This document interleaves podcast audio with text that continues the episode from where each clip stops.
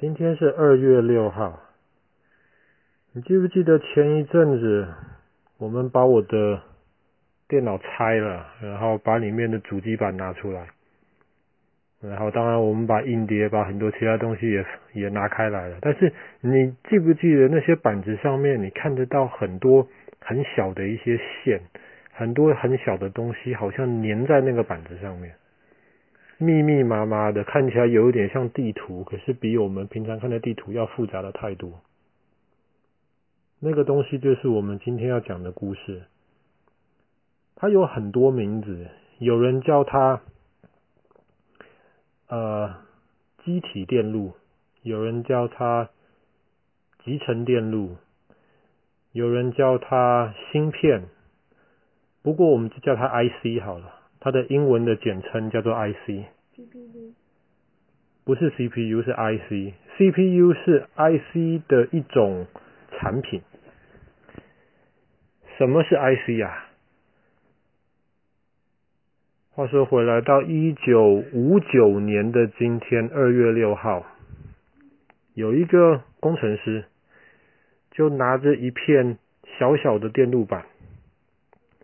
然后到美国的专利局去申请了这个 IC 的专利。我们之前讲过，当他申请专利的时候，就代表这个东西是他发明的。然后接下来别人如果要使用他的这个发明的话，要经过他的同意，或是要给他一些钱，或者是要跟他买他的这个专利。所以他就把这个小小的这个电路板，这个芯片拿去申请专利了。芯片到底是什么东西呢？我们如果讲的很简单一点的话，像你也有在，你也有在学 coding，所以你知道电脑其实最基本、最基本的就是零跟一嘛，是或是不是？电脑会处理的全部东西就是零跟一，对，就是我们所谓的二进制。你还记不记得我们之前玩过一个游戏？我们怎么样用二进制写三？就是一一嘛。我们怎么样写零？就是零零零零零，都是零的时候就是零。那个二进制，二进制就是零跟一。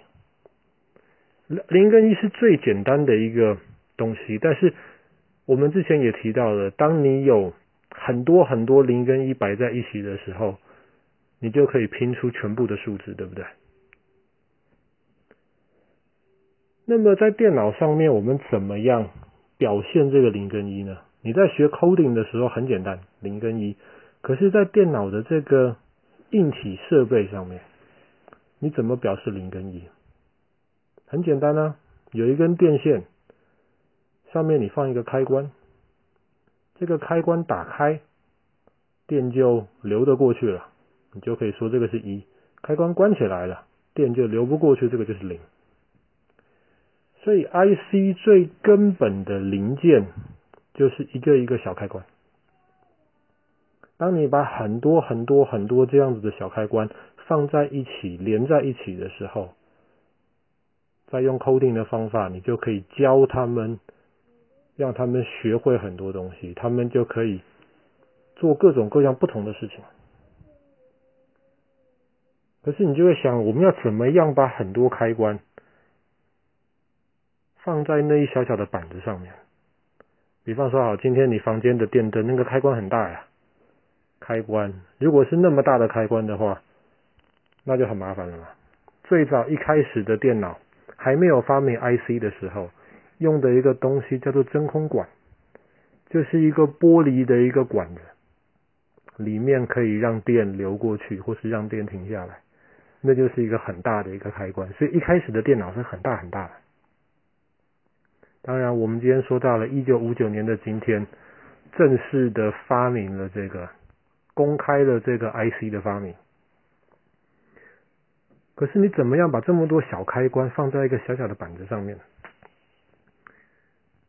知道台湾有一间全世界做这种 IC 最厉害的一间公司，叫台积电。那个台积电，台是台湾的台，积电就是机体电路，就是 IC 的意思。他们做 IC 是最厉害的，因为他们可以在同样大小的小板子上面，他们可以在上面放出最好，呃，放出最多的开关，而且让那些开关做出最好的排列，彼此不会打架。所以他们是怎么做的呢？他们就是拿一块小板子，然后你要把很多的小开关一个一个装到小板子上面是不可能的事情，那你装不了多少。可是他们就在那个小板子上面，你可以想象涂一层像是果冻一样的东西，软软的果冻一样薄薄的一层，然后他们用光，用光当做刀一样，因为镭射光之前我跟你提过，镭射光你是可以非常准确的去控制它，比你的手还准确的多。他们就用这种光当做刀。去把那个果冻上面烧出一条一条一条的小小小洞，或是一行一行的小线。烧出那些小线之后，烧的地方就没有果冻了，对不对？嗯。那么你就可以把电线的原料，比方说是铜，当然我们知道现在 IC 里面其实不一定是用铜，可能用一些更高级的一些东西。可是就把这些电线啊，或是这些小开关的原料。就一个一个的放到这些烧出来的这些空隙里面去。好了，把这些空隙都弄完了，还被果冻盖住的地方就没有这些空隙，对不对？那么这个时候，我们再把这个果冻融掉。那么果冻融掉之后，上面就会露出你刚刚放上去的一个一个小开关了。这个只是第一层哦，他们可以这样放很多层啊，几十层、几百层上去哦。你知道吗？一个可能比你的手还小的一个小板子上面，可以放多少个小开关？几百个、几千个、几万个，通常是几十亿个，甚至几百亿个。这么多小开关可以放到上面去，就这样子的一块小板子上面有这么多的小开关，你就知道它威力多大，它可以做多少事情。而且就是因为这么多东西可以放在这么小的一个地方上面去，所以你就可以让它变得比较省电，它就不需要有太多的电是浪费在。从一个小开关跑到另一个小开关上面去，你让他们越集中，他们就可以越省电，但是也越难做。这就是为什么台积电可以做的那么好，因为别人没有办法像他们一样放这么多的不放这么多的小开关到上面去。所以这个东西就是 IC 芯片。那可能你平常生活中你不觉得有什么芯片呢？因为平常你看不到这些东西，这些东西就像是你操纵的这些东西的大脑。